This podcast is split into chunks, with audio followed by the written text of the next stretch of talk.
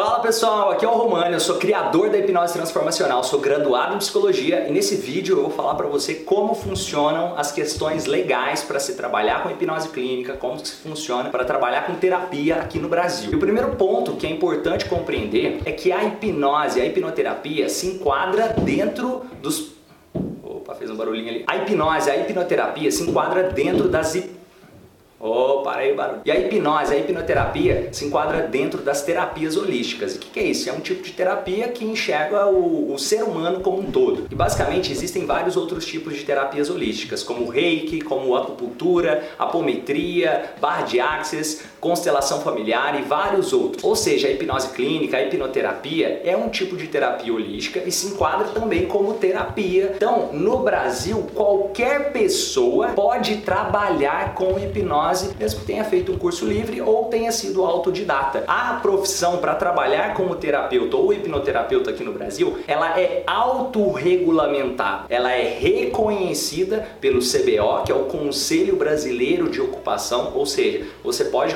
lá minha profissão é terapeuta, minha profissão é hipnoterapeuta, mas ao mesmo tempo ela é autorregulamentada. Por quê? Porque de certa forma isso também já acontece de forma natural, processos terapêuticos. Vou dar um exemplo. Às vezes você está lendo um livro e tem um processo terapêutico lendo aquele livro. Às vezes você pede conselhos para sua mãe, para o seu pai, às vezes tem a questão de ir no pastor, ir no padre ou um professor. De certa forma, já existem pessoas que fazem papéis terapêuticos mesmo sem ser terapeuta. E o terapeuta é aquele que, por exemplo, faz um curso livre, seja, por exemplo, um curso de reiki, ah, trabalha com floral, ou masoterapia, ou hipnoterapia e deseja ajudar outras pessoas nessa direção. O que, que eu acho disso? Eu acredito verdadeiramente que em qualquer área vão existir pessoas boas e pessoas ruins. Eu também acredito que existem muito mais pessoas precisando de ajuda do que pessoas realmente capacitadas para poder ajudar essas pessoas. Por exemplo, quanta gente que deseja perder peso, quanta gente que deseja melhorar a questão financeira, quanta gente que deseja melhorar o relacionamento e nem sempre encontram pessoas realmente qualificadas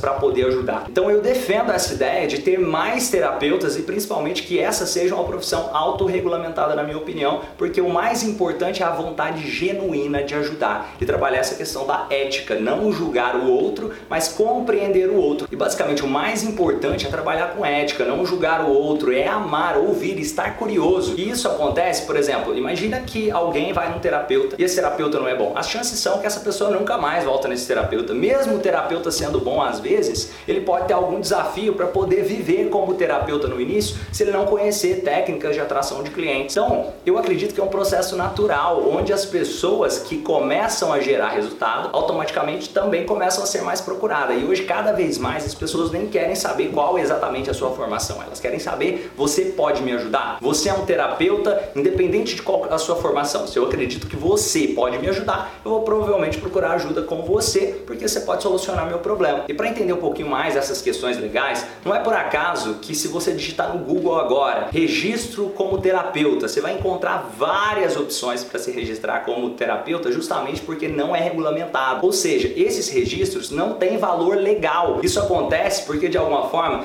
buscam se organizar, mas se houver alguma lei ou decreto regulamentando o processo de hipnoterapia ou terapia holística, todas essas associações e grupos e registros não regulamentados vão se desfazer, porque para ser regulamentado tem que ser um e tem que ser um conselho. Não é por acaso que existe só um registro para quem é advogado, que é a OAB, por exemplo, ou só um registro para quem é médico, que é o CRM, por exemplo, ou para psicólogo, o CRP. Então tem o Conselho Federal de Psicologia, Conselho Federal de Medicina, OAB para advogados. E a profissão de médico, advogado, psicólogo, por exemplo, são profissões regulamentadas e reconhecidas. A profissão de terapeuta é só reconhecida e autorregulamentada, que são duas coisas diferentes. E muitas vezes as pessoas se confundem nesse processo. Só que é importante compreender também que a hipnose e a hipnose clínica já é reconhecida pelo Conselho Federal de Medicina, reconhecida pelo Conselho Federal de Psicologia, reconhecida pelo Conselho Federal de Odontologia, vários outros grandes conselhos nacionais e internacionais, como a Organização Mundial da Saúde. E a hipnose já tem sua prática terapêutica comprovada cientificamente. Por exemplo, tem uma pesquisa do PhD em Psicologia, Alfred Barrios, que mostra a eficácia no tratamento de hipnose até 93% em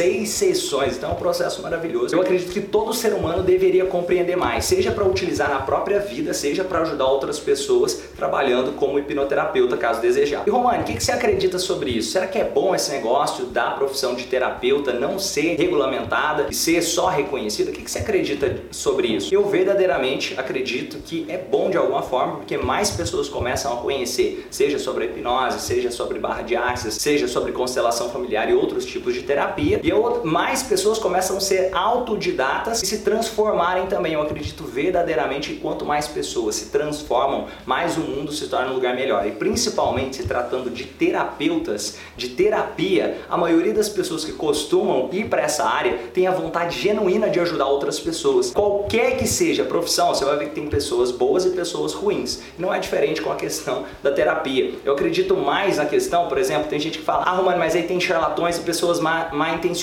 Isso aí já é regulamentado para não poder existir. Por exemplo, já existem leis que proíbem o curandeirismo e também já existem leis que proíbem essa questão de ser charlatão, leis que proíbem essa questão de enganar, estelionatário e outras coisas. Então já existem leis que nos protegem contra esses tipos de profissionais charlatões. Então a questão é fazer cumprir as leis que já existem, nos protegendo desses profissionais ruins, e a questão de não ser regulamentada é o menos importante nessa questão. Seria mais lógico fazer valer as leis que proíbem curandeirismo, as leis que proíbem essa questão de ser charlatão, estelionatário, e essa questão de práticas negativas com qualquer que seja o profissional, do que exatamente proibir as pessoas de aprenderem técnicas terapêuticas que podem tanto fazer essas pessoas se conhecer melhor, se transformarem em seres humanos melhores, como ajudar essas pessoas a ajudar outras pessoas em volta delas. E esse é o princípio da hipnose transformacional. A hipnose transformacional, ela trabalha não só dentro da clínica. A hipnose transformacional trabalha como estilo de vida, seja para você ser um profissional melhor, melhorar sua performance, seja para você transformar sua própria vida, seja para você ajudar outras pessoas ou também para você se tornar um terapeuta, um hipnoterapeuta certificado e reconhecido aqui no Brasil. Pessoal, espero que tenha dado para compreender essa questão aqui. Então, resumindo, a hipnose aqui no Brasil, ela é reconhecida e autorregulamentada, que é diferente de ser regulamentada, que dependeria de leis e decretos e qualquer pessoa